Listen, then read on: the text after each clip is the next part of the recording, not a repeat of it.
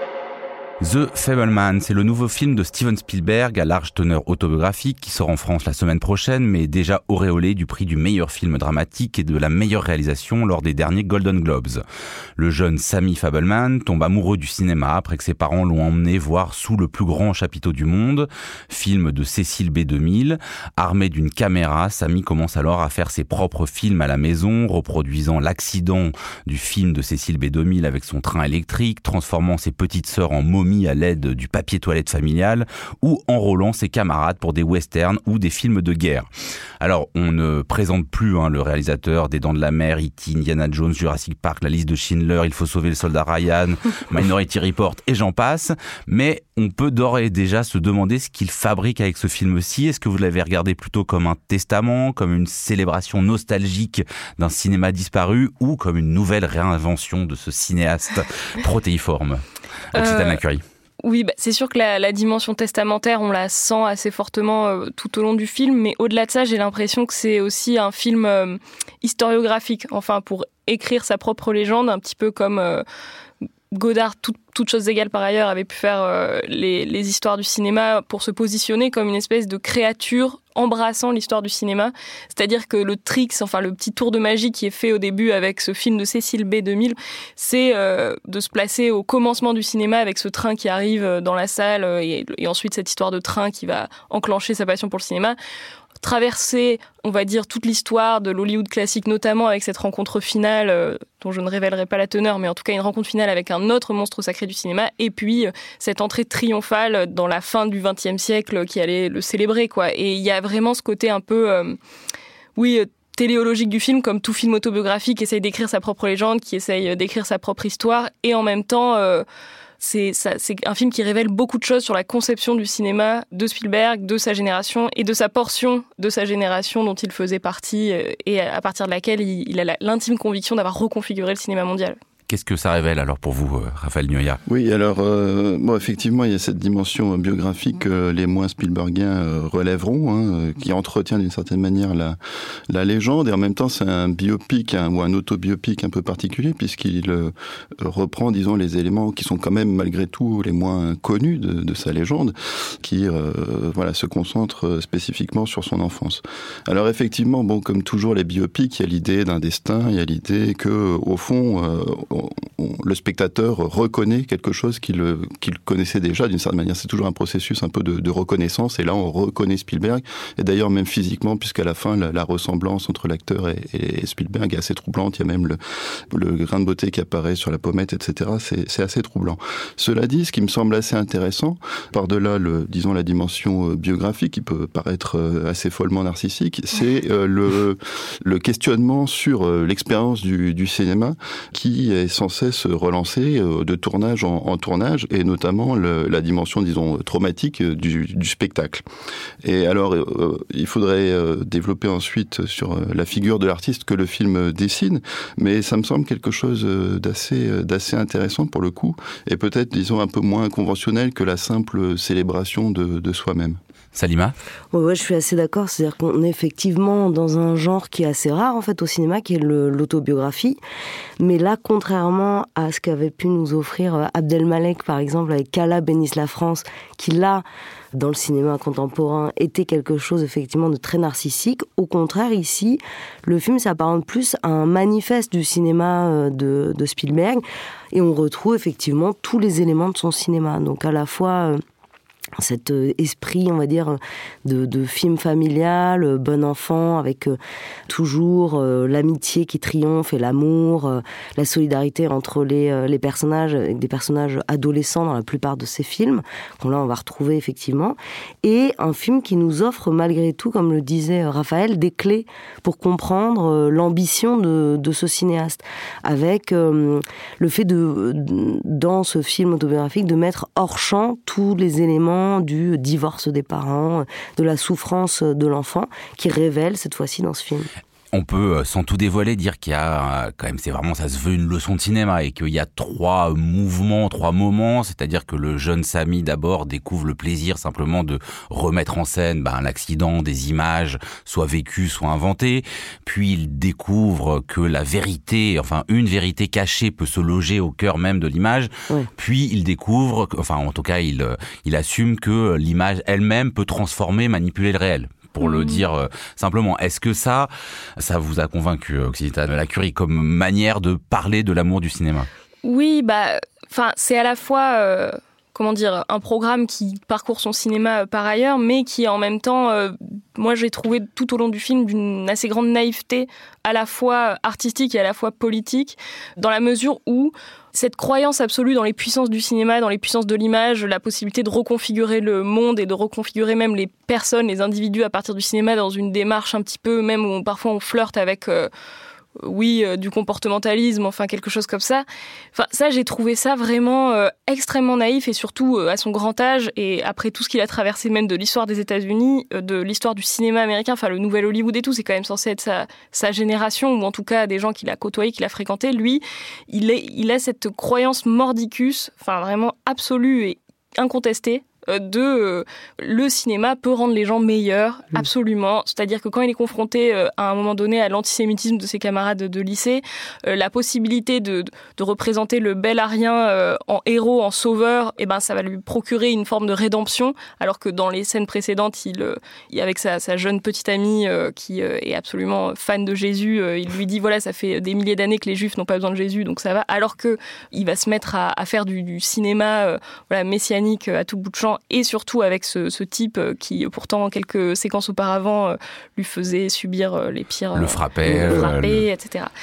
et tout ça fait que ça, ça révèle oui une espèce de de, bah, utilisons les grands mots, mais de forme idéologique bah, du, cinéma et d'une forme idéologique que Spielberg a contribué à, à maintenir en vie malgré les assauts d'un certain cinéma plus critique hollywoodien que lui a euh, un petit peu contourné par euh, la fiction, par euh, la science-fiction, par le cinéma d'aventure, etc. Et dont il, qu'il a maintenu vivant un petit peu jusqu'à aujourd'hui pour un, voilà, un, classicisme revendiqué, assumé et une croyance absolue dans la reconfiguration des êtres par les images, quoi. Raphaël, sur cette leçon de cinéma Parce qu'il y en a quand même plusieurs hein, dans le film. Euh, c'est assez euh, appuyé, en tout cas, de dire voilà, je veux tenir un discours sur ce que je fais, ce que j'ai fait et ce que doit être le cinéma. Oui, effectivement. Alors, si on prend, euh, disons, le, le film à la fois comme l'histoire de Spielberg et comme l'histoire d'un certain rapport aux, images dans le cinéma américain, le segment central, qui est donc un film de famille où donc il qui se déroule durant un, un, camping, en fait, en famille, avec un oncle, l'oncle béni. Et après, il y a donc donc euh, Samy filme ce, moment et il y a l'opération de remontage qui est en fait l'opération typique du nouvel Hollywood que voilà que De Palma fait par exemple où on revoit les images et on, se rend compte qu'en fait on n'avait rien vu euh, sur le moment et qu'il y a une révélation. Mais Spielberg depuis euh, depuis où elle est dans la mer n'a jamais été dans cette recherche là. C'est quelqu'un qui entend d'une certaine façon on pourrait dire dépasser Hollywood ou retrouver l'Hollywood classique effectivement à travers ce troisième moment qui serait un peu la, relève dialectique, quoi, où il arrive à, mais de manière assez retorse quand même, parce qu'en fait, il glorifie le corps de celui qu'il persécute, et en même temps, celui qu'il persécute se dit, mais je ne serai jamais à la hauteur de cette image. Donc, à ce moment-là, il y a un retournement qui est, disons, d'un point de vue euh, du film, peut-être trop expliqué par le dialogue, mais qui est quand même euh, assez frappant. C'est-à-dire qu'à chaque fois, on arrive quand même à une sorte, bah, c'est jamais si réconciliateur que ça, les films qu'il produit finalement. Et ce que je trouve assez fascinant en fait dans le film, c'est que dès le début, quand le, petit Samy remet en scène son traumatisme sous le plus grand chapiteau du monde, en fait, il y a déjà l'idée que l'artiste c'est un exilé, euh, ou en tout cas c'est quelqu'un qui a un rapport, il y a presque une sorte de rapport mystique à la création qui le place hors qui le placera hors de sa famille. En fait, quand il a le train euh, à, pendant la, la, fête de Hanouka, et il y a un montage assez intéressant où euh, Spielberg entrecoupe les bougies qui sont allumées avec le déballage du cadeau. Donc déjà, il y a un côté les un peu... différents wagons euh, qui se succèdent à chaque bougie. Et c'est entrecoupé, ce qui, enfin, ce qui donne un côté un peu sacrilège, puisqu'on est dans le cérémonial, et puis de l'autre, on a le côté prosaïque du, euh, voilà, du déballage de cadeaux. Et quand il remet en scène cet accident, qui il va utiliser comme dans sa petite voiture Noé et il renverse l'arche de Noé, c'est-à-dire en gros il, renverse euh, le, cocon protecteur, euh, voilà aussi de la famille d'une certaine manière. Et son oncle arrive à un moment et lui dit mais artiste, ce sera un exil dans le désert. Et c'est ça en fait ce qui est assez euh, fascinant dans la, dans la position du personnage, c'est que pendant toute une partie de son adolescence, il est entre ses parents, entre son père scientifique et sa mère artiste, pour le dire vite, c'est un peu plus compliqué que ça, mais il sait pas trop bien où se situer, il est un peu à la jonction, est-ce qu'il va se placer du côté du père, du côté de la mère, est-ce qu'il va révéler le secret, est-ce qu'il va pas le révéler Voilà, quelle alliance ou quelle, euh, disons, comment est-ce qu'il va se situer dans cette histoire-là? Et à un moment, en fait, il, euh, bah, il s'exile, c'est-à-dire qu'il prend la voie de l'art, qui est une voie solide et dans le grand moment dramatique du film, où euh, ses parents sont véritablement en train de se séparer, il se voit dans le reflet de la glace en train de filmer la scène. C'est-à-dire qu'il est déjà plus là. Il devrait prendre parti d'un côté ou de l'autre, et en fait, il est plus là. Il est déjà en train de faire des films. Et donc, cette position-là de Spielberg est quand même assez, assez belle et assez mélancolique d'une certaine façon, et tranche un peu avec l'idée qu'on peut se faire, disons, voilà, du Spielberg des familles, etc. Il y a, il y a vraiment une dimension mélancolique euh, qui est très belle dans le, dans le film, et même dans cette séquence de montage, voilà, on peut, on peut penser à De Palma. Euh, en fait, c'est autre chose qui joue. C'est là, c'est là aussi une circulation entre le, le père et la mère et lui est entre les deux, et qu'est-ce qu'il va faire? Quelle, quelle partie il va prendre? Et c'est très beau parce que il y a une sorte de loyauté comme ça qui, qui, est très belle, sachant aussi que par ailleurs, on peut considérer que voilà, c'est un film à la gloire de, Spielberg lui-même, mais c'est quand même euh, un acte de résurrection de ses parents qui sont morts il y a quelques années, et c'est quand même ça, euh, à mon avis, qui motive vraiment le film. Et euh, Salima, sur ce rapport, parce qu'effectivement c'est un film à la tonalité mélancolique, mais qu'est-ce qui fait la frontière entre mélancolie et un peu nostalgie? Parce qu'il y a notamment ce côté très expliciter que la révélation de la pellicule qu'on développe va révéler le secret familial, mmh. euh, c'est ça peut être considéré comme un peu lourdingue et tirer plus vers euh, justement le film vers quelque chose de d'assez joliment mélancolique vers euh, lourdement nostalgie du moment un peu artisanal du cinéma, non? Bah oui, je sais pas si on peut parler vraiment d'une mélancolie. Moi, je dirais que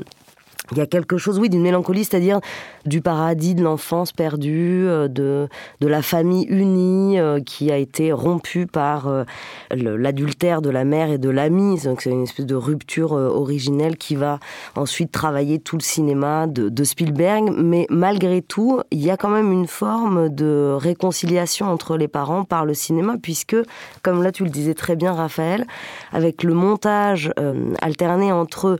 l'allumage des bougies comme euh, rite religieux et euh, l'ouverture de, des cadeaux qui sont des morceaux d'un train électrique, donc c'est-à-dire de la technique. Il y a ici l'affirmation euh, des valeurs, en fait, de l'échelle de valeur de, de Spielberg, qui est celle de la technique, en fait. C'est la technique à tout prix, la technique au service de l'art, au service du mouvement, au service de la musique, mais avec cette idée que ce qu'il y a à mettre au-dessus de tout, c'est la science et c'est ce qui justifie d'ailleurs la réussite du père, le mérite de cette famille euh, et l'ascension dans ce modèle américain qui serait cohérent.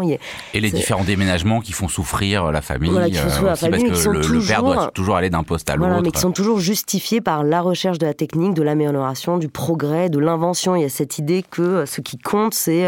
l'invention, la création technique, donc qui renvoie aussi au cinéma. Donc il y a une réconciliation dans l'activité du père et de la mère, et quelque chose comme ça que l'enfant serait euh, une l'union, l'accord entre ces deux parents. Donc on reste quand même toujours dans quelque chose de familial, de sentimental. Il y a aussi euh, quand même des beaucoup de références au code du teen movies, euh, les premières bandes d'amis, les premières amours, les premières déceptions, les méchants caïds du lycée. Qu'est-ce qu'il en fait là, Spielberg? Est-ce que c'est euh, juste parce que finalement, alors une des spécificités, c'est qu'il est co-scénariste hein, de ce film. Ça fait longtemps qu'il avait délaissé cette fonction. Est-ce que ça lui permet juste de structurer euh, sa, sa réflexion assez métaphorique sur le cinéma, ou est-ce qu'il en fait vraiment quelque chose, Occitane? Bah, Disons que la structure du film et la, la portion de son histoire personnelle qu'il choisit l'oblige euh, comme on le disait tout à l'heure, à, dessiner les contours d'un destin, euh, quelque chose avec une fin euh, sur l'horizon qui est sa réussite, voilà. Et du coup, ça l'oblige à faire de la période de l'enfance et de l'adolescence des périodes extrêmement déterminantes dans sa vie, mais donc familialement, cette histoire du traumatisme, que le génie c'est toujours un traumatisé qui se met à l'art, qui s'exile dans l'art depuis une situation originelle traumatisante qui voilà fait saigner son cœur d'artiste et le projette dans les bras de l'art. Donc ça, c'est une chose. Mais aussi d'un point de vue artistique, c'est-à-dire qu'on a l'impression que chaque film qu'il fait dans son enfance est un chef-d'œuvre absolu. Et surtout, c'est que ce film lui offre à l'âge adulte les moyens d'Hollywood pour refaire ses films de jeunesse, ses films de quand il était petit, ses films qu'il faisait avec trois bouts de ficelle, pour en faire des, artefacts mis mi bricolé. Donc euh, il y a une mise en scène du bricolage, mais un bricolage hyper esthétisé qui fait que euh, là, Spielberg nous présente sa, première période qui serait à, l'égal de ses périodes suivantes et surtout qui est sa période d'élaboration qu'il a euh, faite finalement assez jeune. Et je dis pas ça dans un sens quel prodige Spielberg qui faisait des films à cet âge-là. Enfin, c'est le cas de, de, beaucoup de cinéastes. Mais là, c'est l'idée selon laquelle ces films, c'est sa formation et tout de suite après cette formation euh, très ténue, de, qui est vraiment dans l'imitation des maîtres, imitation du western, imitation du, film de guerre, euh, imitation du mélodrame, etc. Et ben, tout de suite après, il peut sauter euh, dans le monde des studios, dans Hollywood, et il est prêt tout simplement dans cette longue enfin à l'issue de cette longue trajectoire d'imitation de l'âge classique. Enfin là aussi du coup c'est l'idée de cet artiste qu'un artiste c'est voilà le traumatisme plus l'imitation. The Fableman, signé Steven Spielberg, cela sort sur les écrans mercredi prochain, 22 février. L'esprit critique. Mediapart.